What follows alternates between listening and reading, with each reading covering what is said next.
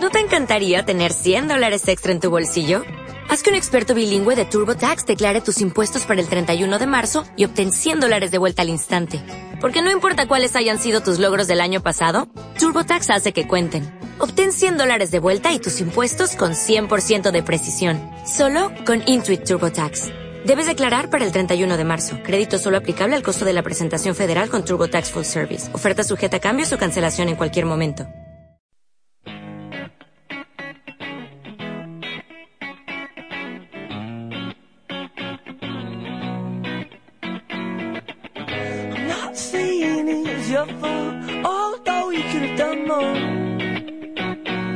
your soul.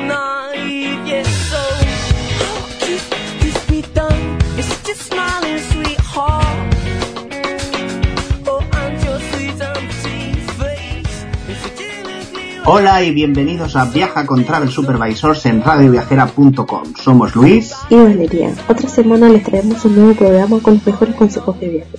No olvides seguirnos en nuestro blog de supervisor.com y en nuestras redes sociales, en Twitter, Instagram y Facebook.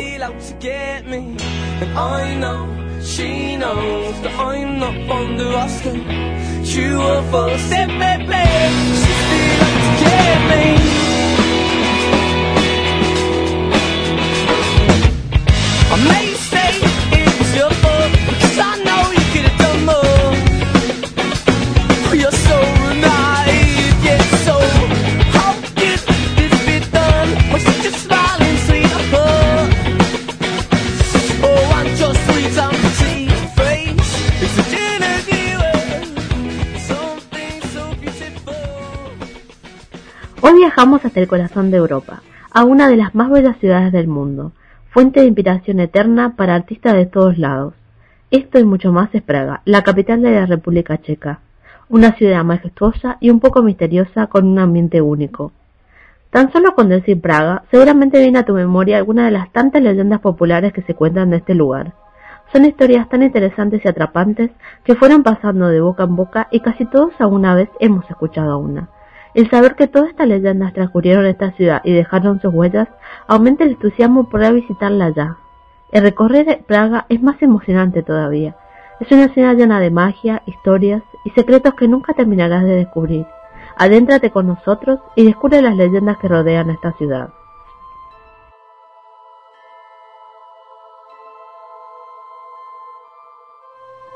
El maestro Janus estaba muy orgulloso de su obra.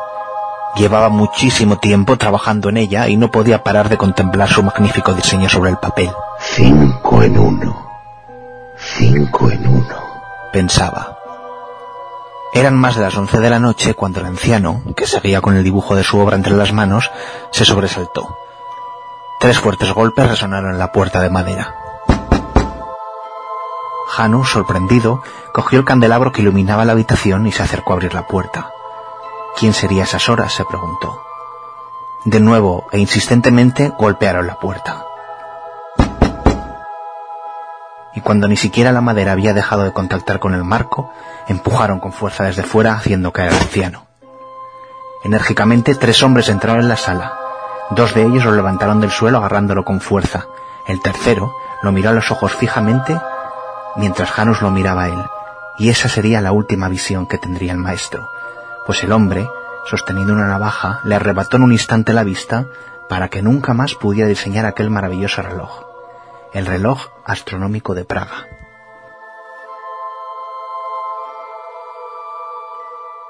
Esta es la leyenda sobre la construcción del reloj astronómico de Praga. Lo que sí que es real es el propio reloj y que para mí es el emblema de la ciudad. Se sitúa en la pared sur del ayuntamiento de la ciudad vieja de Praga, que a su vez se sitúa en el centro histórico. El reloj se sitúa en una plaza semicerrada preciosa, rodeada de casas pintadas en colores pastel, tanto en azul, amarillo, rosas y blancos. Las calles de la propia plaza y de las calles aledañas están formadas o cubiertas por piedras, ¿no? Lo que hacen que recuerde a la época medieval en la que fue construida el reloj, allá por el año 1490. Aunque sí que es cierto que ha sufrido, el reloj ha sufrido modificaciones y se han ido añadiendo otras cosas nuevas. En sí eh, consta de, de, tres partes, ¿no? En la parte superior, eh, junto con unas cortinillas, hay 12 marionetas que representan a los 12 apóstoles y que salen cada 60 minutos. Estos, al contrario que el reloj que en sí es del siglo XV, es del siglo XIX. Entonces, cada 60 minutos, a, a, las horas en punto, es cuando más turistas se reúnen para ver el funcionamiento del reloj. Debajo de esta zona, de esta cornisa donde salen las marionetas, hay una gran esfera que consiste en un diseño en tres partes que marca cinco momentos del tiempo a la vez, con un sistema de anillos móviles que se van moviendo y van marcando las horas, los meses, las estaciones del año, las horas de amanecer y atardecer según las, en, esta, en la estación en la que nos encontremos y la posición del sol en relación a los signos del zodiaco. Junto a esta esfera que se va moviendo hay cuatro figuras animadas, dos a cada lado. Una es un hombre que sostiene un espejo y que representa la vanidad. Otra un judío con una bolsa con dinero que representa la avaricia. La tercera es un esqueleto con un reloj de arena, ¿no? Que representa la muerte, el tiempo que te queda hasta que te vayas a ir con ella.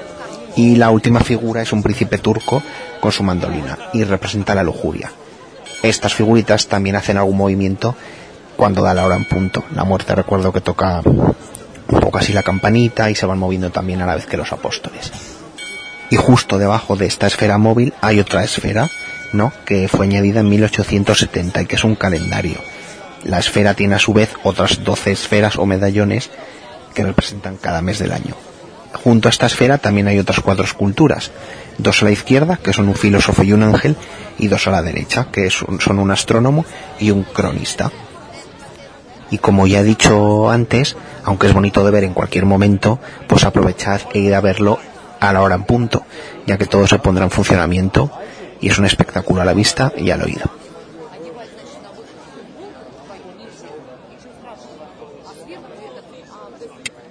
Junto al reloj astronómico y en la misma plaza destaca sobre el resto de las casitas de cuatro pisos y de colores la iglesia de Nuestra Señora del Tin, que es de estilo gótico y que consta de dos grandes torres puntiagudas de más de 80 metros de altura y con una cúpula negra, ¿no? que es lo que destaca tanto en altura como en contraste de color con el resto de la plaza. Eh, los lunes está cerrada y los mar de martes a sábados abre de 10 a 1 de la tarde y de 3 a 5. Los domingos, por el contrario, solamente abre por las mañanas de 10 a 2. El precio realmente no tiene, es gratis, pero sí que recomiendan dar una pequeña donación de 25 coronas checas, que actualmente no llega a lo que es un euro, la equivalencia. Recomiendo comer en, en esta plaza o en calles cercanas a la plaza, ya que tiene un encanto especial, ya que hay muchísimos músicos tocando canciones típicas del país y a la vez ves bastantes calesas pasar, ¿no? Los, los carros de caballos.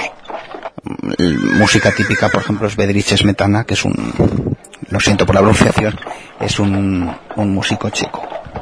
A la hora de comer, están, como siempre, los típicos restaurantes que podríamos encontrar en cualquier ciudad, pero ya que vas a República Checa, ¿por qué no probar los platos típicos?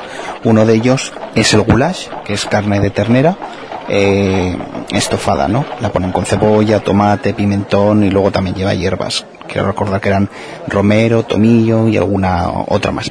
Y una forma, lo pueden presentar en plato, pero también otra forma característica es en cazuela de pan. Es un plan redondo, lo abren, lo rellenan con el goulash y luego le ponen la tapita de pan arriba. También, si no comes el goulash, eh, está el, y perdón por mi checo, el neklikli o algo así, que es un pan checo ¿no? que se acompaña a todos los platos que llevan salsa. Y así como postre, yo me recuerdo que probé que se llama el collage, que es un pastel típico y que va relleno de compota de frutas. Entonces eso es lo que yo al menos comí. Hay muchísimas cosas más, tanto para vegetarianos como para gente que no es vegetariana, y una amplia variedad de comidas. ¿no? También hay sopas de todo tipo de verduras, etcétera, etcétera. A la hora de pagar bien lo puedes hacer con tarjeta, no hay ningún problema, ya que sobre todo estamos en la capital del país, o con la moneda oficial, ¿no? que es la corona checa. Ya, eh, ya os he dicho que más o menos unas 25 coronas checas eh, es un euro. Y esto es válido tanto para los restaurantes como para las tiendas de recuerdos, ya que por esa zona hay bastantes tiendas de recuerdos. Están las típicas librerías antiguas, ¿no? donde se pueden encontrar muchísimos libros, sobre todo de un autor típico checo como es Kafka, y su libro más con, uno de sus libros más conocidos que es la Metamorfosis o también un producto muy típico de allí son las marionetas marionetas hechas a manos de madera de personajes de cuento como pueden ser eh, Pinocho el gato con botas Blancanieves con los enanitos o también de personajes medievales como reyes y reinas bufones brujas etcétera o también de, per, de de personas típicas que puedes encontrar en la calle, como pueden ser, yo que sé, las típicas personas judías que van con sus trajes característicos, ¿no? Y otro producto muy típico de, del país es el cristal de, Bohemia, ¿no? Hay de todos los precios y también hay que mirar que no te estén engañando. Eso se verá porque tendrá un certificado. Y los precios también varían muchísimo, ¿no? Hay figuritas muy pequeñitas, si el cristal es bueno, pueden costarte 25 o 30 euros tranquilamente, una muy, muy, muy pequeñita y subir hasta los 1000, 1000 euros tranquilamente según el tamaño de la figura y de lo pulido que esté el cristal. Entonces, después de contaros esto, vamos con unos minutos musicales y a la vuelta seguimos descubriendo Praga.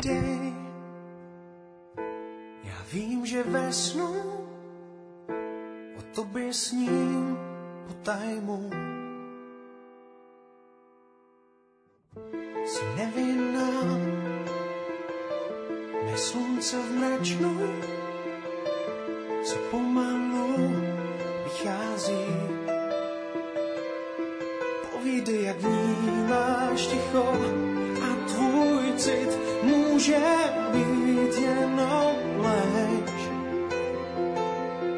Akorát chci sílu, akorát chci dál být tím, co chceš, akorát chci jít tam, kam ty jdeš.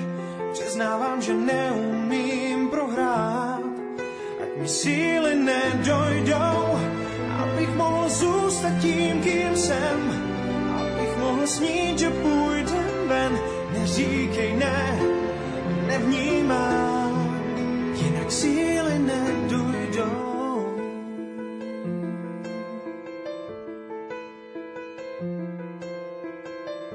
Až přijde den, zbudím se ze snu, už nevěřím na pravdu. Povídej, jak vnímáš ticho, jak jim plout, jak v něm být, jak ho snést. Akorát chci sílu, akorát chci dál být tím, co chceš, akorát chci jít tam, kam ty jdeš. Přiznávám, že neumím prohrát, ať mi síly nedojdou, mohl zůstat tím, kým jsem, abych mohl snít, že půjdem ven.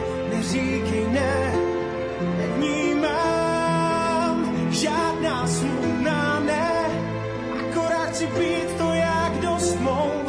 Pokusí se vrátit čas nás dvou, akorát chci říct ti, věř mi dál. Nabrat síly najednou, abych mohl být jen tím, kým jsem,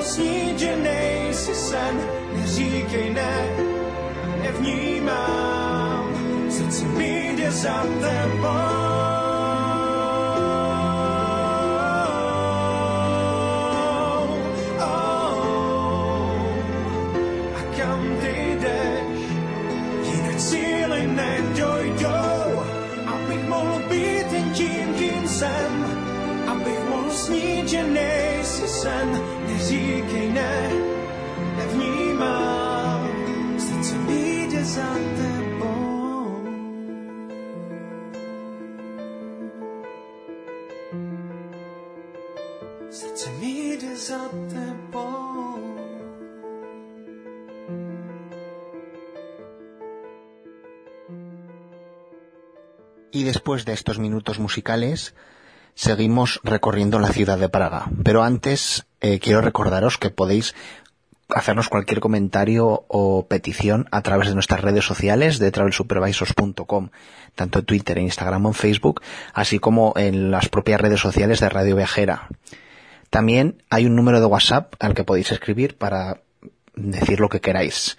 El teléfono es más 34 667 973 946. Tanto en las redes sociales como en este número de teléfono podéis comentarnos lo que queráis o hacer peticiones.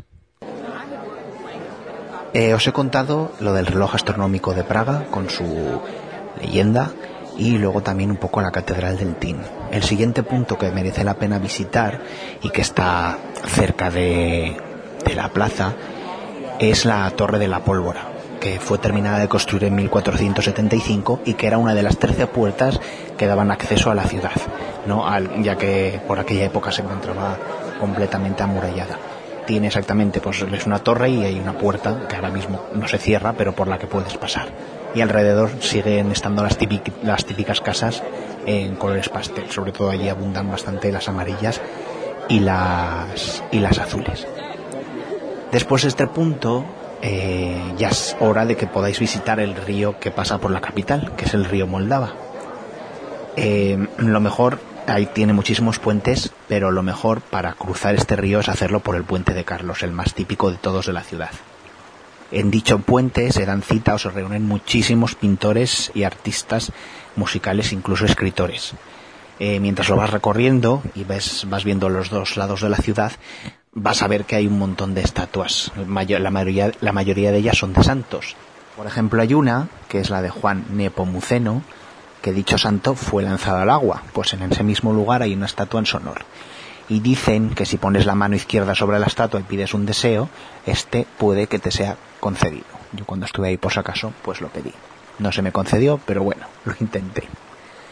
Después de este punto es bastante bonito cruzar al otro lado de la ciudad y yo recomiendo visitar eh, la isla Campa, ¿no? que es donde hay un precioso parque, es uno de los parques más bonitos de la ciudad y en el que te puedes sentar a admirar la cantidad de cisnes que hay en la, en, en la ciudad. Es un sitio muy bonito desde el que se pueden sacar fotografías preciosas. Allí además te puedes relajar y ver a los distintos viajeros que pasan por allí y también pasan bastantes barcos. Es un lugar bastante bueno para, para descansar y tomar algo. Para introducir mi próximo lugar a visitar en la ciudad, al igual que he hecho al principio contándoos la historia o la leyenda de quién creó el reloj astronómico de Praga, os contaré otra de una criatura que medía más de dos metros.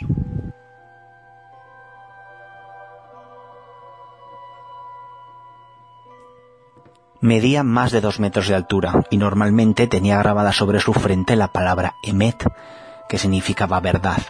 Estas letras le permitían vivir, admirar y proteger lo que le rodeaba. Era alto y fuerte, pero no tenía alma.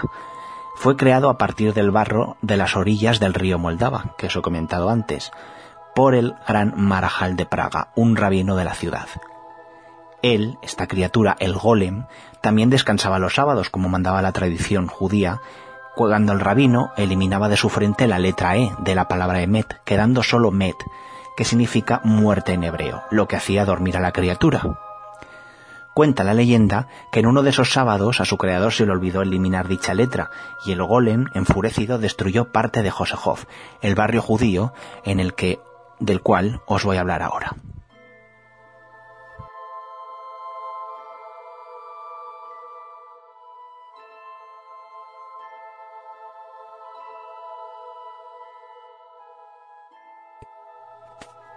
Con esta pequeña historia introduzco el barrio judío de Praga, que es digno de admirar, ¿no?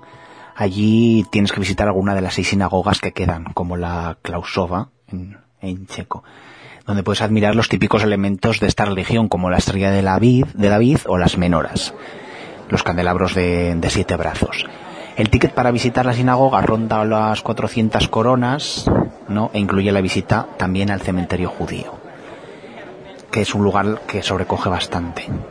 Mm, Esto sobrecoge de- debido a que durante más de tres siglos solo se permitía enterrar a los judíos allí. Se llegaron a sepultar a unas personas sobre otras, existiendo tan solo unas 12.000 lápidas, pero ordenadas para más de 10.000 almas, es decir, hay 12.000 lápidas, pero los cuerpos se apilan en varios metros y hay hasta 100.000 cuerpos debajo de, de esas lápidas. ¿no? Entre algunas de esas lápidas se encuentra la del Marajal de Praga, en el que supuestamente creó el al, al golem. La, tumba más antigua data del siglo XV y la más moderna es del siglo XVIII, ¿no? Luego se hizo un cementerio más, más nuevo. Otros judíos famosos que están enterrados aquí son el escritor eh, Frank Kafka, pero que en este caso está enterrado en el cementerio nuevo. Es bastante recomendable pasear durante unas horas, tanto por la zona para ver las sinagogas, como encontrarte con, pues, con gente de la religión judía y admirar su vestimenta. Desde Josehov lo que recomiendo es volver a cruzar el puente de Carlos, como os he contado antes, y parar, yo al menos me gusta bastante las plantas, parar en el jardín, eh, y esto no puedo pronunciarlo, directamente es el jardín Brtba, V-R-T-B-A, y es bastante bonito porque tiene forman con las plantas bastante formas geométricas con los setos y con las flores que están allí plantadas. Es un buen lugar para descansar no es bastante pintoresco y te permite descansar ya que has estado visitando el barrio judío. Es un buen punto para descansar y continuar tu ruta. El siguiente punto que yo recomiendo por cercanía es visitar el castillo de Praga que es el más grande del mundo debido a la extensión del monumento de las zonas aledañas, hay que ir con tiempo, ¿eh? O sea, van a estar bastantes horas allí. Lo más destacable de todo el recinto esa es la Catedral de San Vito, el Callejón del Oro, el Palacio Real o las distintas torres.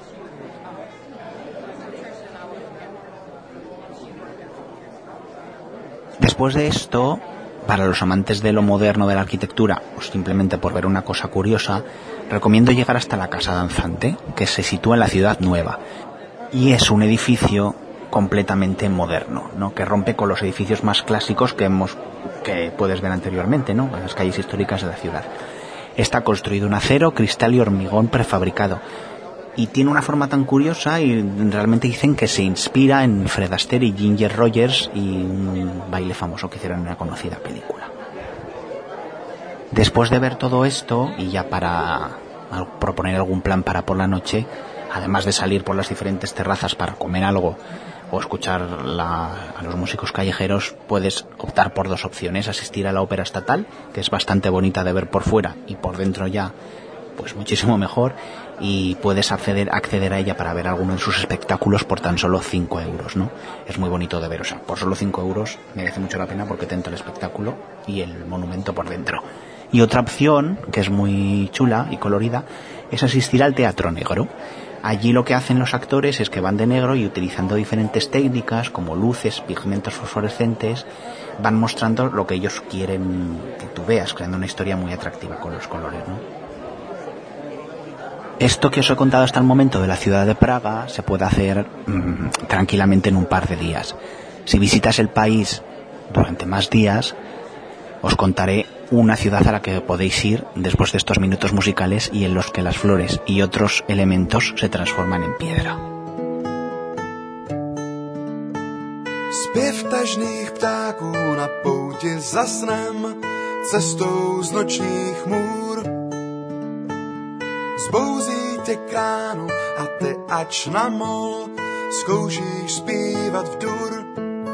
Zima byla dlouhá a svět jen spal. Spala tvoje touha, je srdeční sval. Teď zas v tobě bouchá na tebe dál. A velí, tak se zbal. Vzpínej dál k letu svý křídla promrzlý, pláchnout zkus opratí. Chvátej vstříc létu lásky, kde všechno zlý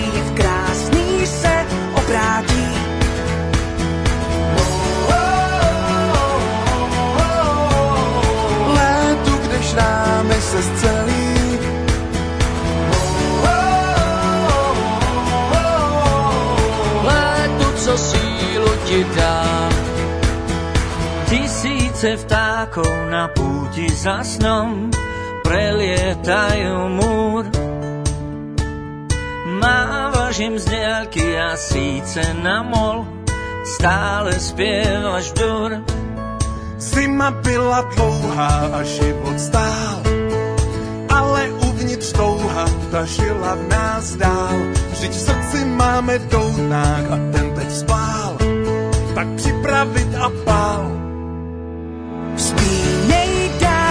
Letu svý křídla promrzlý, pláchnout z opratí.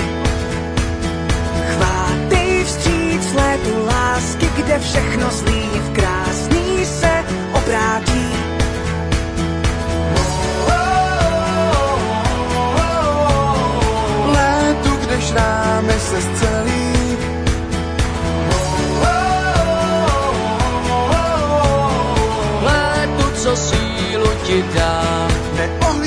se zpět, vždyť žijem právě teď. Nesyp sol do rán včerajších, Vždyť žijem právě dnes, tak nech se rytmem vést. který k nám létem lásky, létem lásky zní.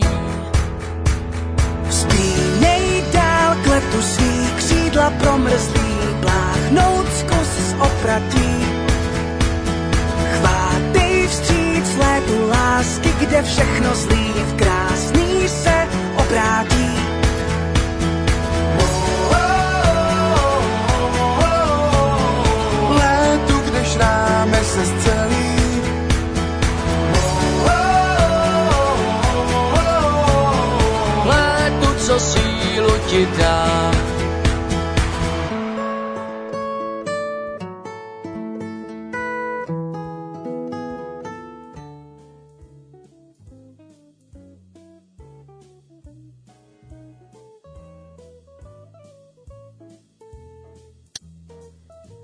Bien, después de estos minutos musicales hablaremos de otra ciudad que se encuentra a 125 kilómetros de Praga.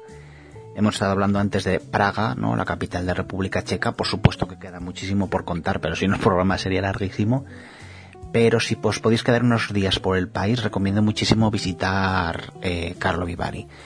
Es un magnífico enclave que se encuentra a 125 kilómetros, como os he dicho antes, de Praga, al oeste del país y muy cerca de Alemania. Y lo bonito de este lugar, que solamente tiene 50.000 habitantes, es que es una ciudad balneario, ¿no? Eh, por ella pasa un río que es el río Tepla, ¿no? En este lugar, eh, alrededor de este río, se sitúan los mejores, eh, los mejores hoteles y tiendas en edificios barrocos y neoclásicos, que suponen todo un, entre comillas, un atentado al buen gusto. ¿Y qué es lo que tienes que hacer en Carlo Vivari, ¿no? en esta ciudad balneario? Pues como eh, os he dicho un poco, eh, pasear por sus calles, sobre todo por Nova Luka, y otra calle impronunciable que voy a intentarlo, que es Mariansklo-Lacenska, que son calles que transcurren junto al río, al río Tepla. Entonces ahí recomiendo muchísimo pararte a mirar las fachadas. Hay algunas que son muy bonitas, más que las de la propia capital, porque además de que están en tono pastel, tienen unos techos en colores granates, azules, muy vivos y que son dignas de admirar. Otra cosa que tienes que hacer si vas a este este lugar es visitar y ver la iglesia ortodoxa de Pedro y Pablo. No es un templo que llama muchísimo la, atención debido a su cúpula que es de color oro, ¿no? Color oro y techos en azules. La verdad es que me recuerda un poco a la película de Aladdin. Estas estas torres imitan los edificios que podemos encontrar en, en, en Rusia y que en realidad están inspiradas en otra iglesia que se encuentra en Moscú. Otro punto que tienes que ir, ir a visitar en este en esta preciosa ciudad es el mirador y la torre de Diana, que es otra visita obligada. ¿no? Eh, desde este lugar vas a disfrutar de unas panorámicas increíbles de la ciudad y podrás sacar las mejores fotos. Y para llegar hasta allí hay un trenecito, un tren, que sale desde las inmediaciones del Hotel Pup. Existen muchas tarifas y promociones, según vayas en familia o en grupo, pero el billete individual para adultos cuesta alrededor de unos dos euros y medio cambiando la corona checas, ¿no? Y otra alternativa es subir caminando, ¿no? Entonces, según lo que te apetezca, o a pie o en autobús. ¿Qué más cosas puedes hacer? No puedes irte de una ciudad balneario sin visitar los balnearios y fuentes de aguas medicinales. Carlo Vivari y el agua están muy unidos. En concreto, la ciudad ha sido conocida siempre como una ciudad balneario. Y muchos personajes ilustres y no tan ilustres se han hospedado en la ciudad para disfrutar de sus aguas medicinales. Existe una fuente dentro de este pueblo que, es un geyser, lanza, lanza el agua a 12 metros de altura y cuyas aguas están a nada más y nada menos que 72 grados centígrados, así que mucho cuidado si vais de no quemaros, ¿no? Y si os podéis quedar unos días allí, ya según vuestros bolsillos, pues es bastante bueno quedarse en el balneario de aguas medicinales, que dicen que tienen propiedades curativas. Una curiosidad es que la gente compra tazas allí de porcelana típica y ya de paso que se va a llevar esa porcelana, pues bebe en dichas fuentes. La verdad es que a mí el agua caliente no me gusta mucho, pero bueno, la gente lo hace. Y os he contado antes que las flores y otros objetos se convierten en piedra. Y es que allí venden rosas de piedra, que es una de las ciudades de, es una, una de las curiosidades, perdón, de esta ciudad. No, si tienes ocasión, ve dónde las crean, entre comillas, y lo que hacen es sencillamente que las rosas son de papel y las ponen en un baño de agua con sales y en cuestión de 5 o 6 semanas se transforman en piedra adquiriendo un, to un tono rojizo debido a estas, sales, ¿no? Yo me compré una y la tengo ahora mismo en casa. Son delicadas debido a que son de papel y cubiertas con estas sales, pero son muy bonitas. Entonces, además de estas rosas que os podéis llevar de recuerdo, pues como os he dicho, ¿no? Lo primero son las porcelanas que son muy típicas de todo el país y luego también de Carlo Vivari estas rosas de piedra. Y luego ya si recurrimos a lo típico de la gastronomía, pues están las obleas rellenas, ¿no? Que las sirven o calientes o en versión para llevar. O ya, si te animas, te puedes llevar una bebida alcohólica que se llama Vecherova, o como se pronuncie, y que es una bebida con un 38% de alcohol. Entonces, con esto más o menos damos por terminado el programa. Espero que os haya gustado. Cualquier cosa nos decís por las redes sociales, tanto de nuestro blog travelsupervisors.com o a través de Radio Bajera. Espero que os haya gustado el programa de Praga y de la escapada a Carlo Vivari. Hasta el próximo programa.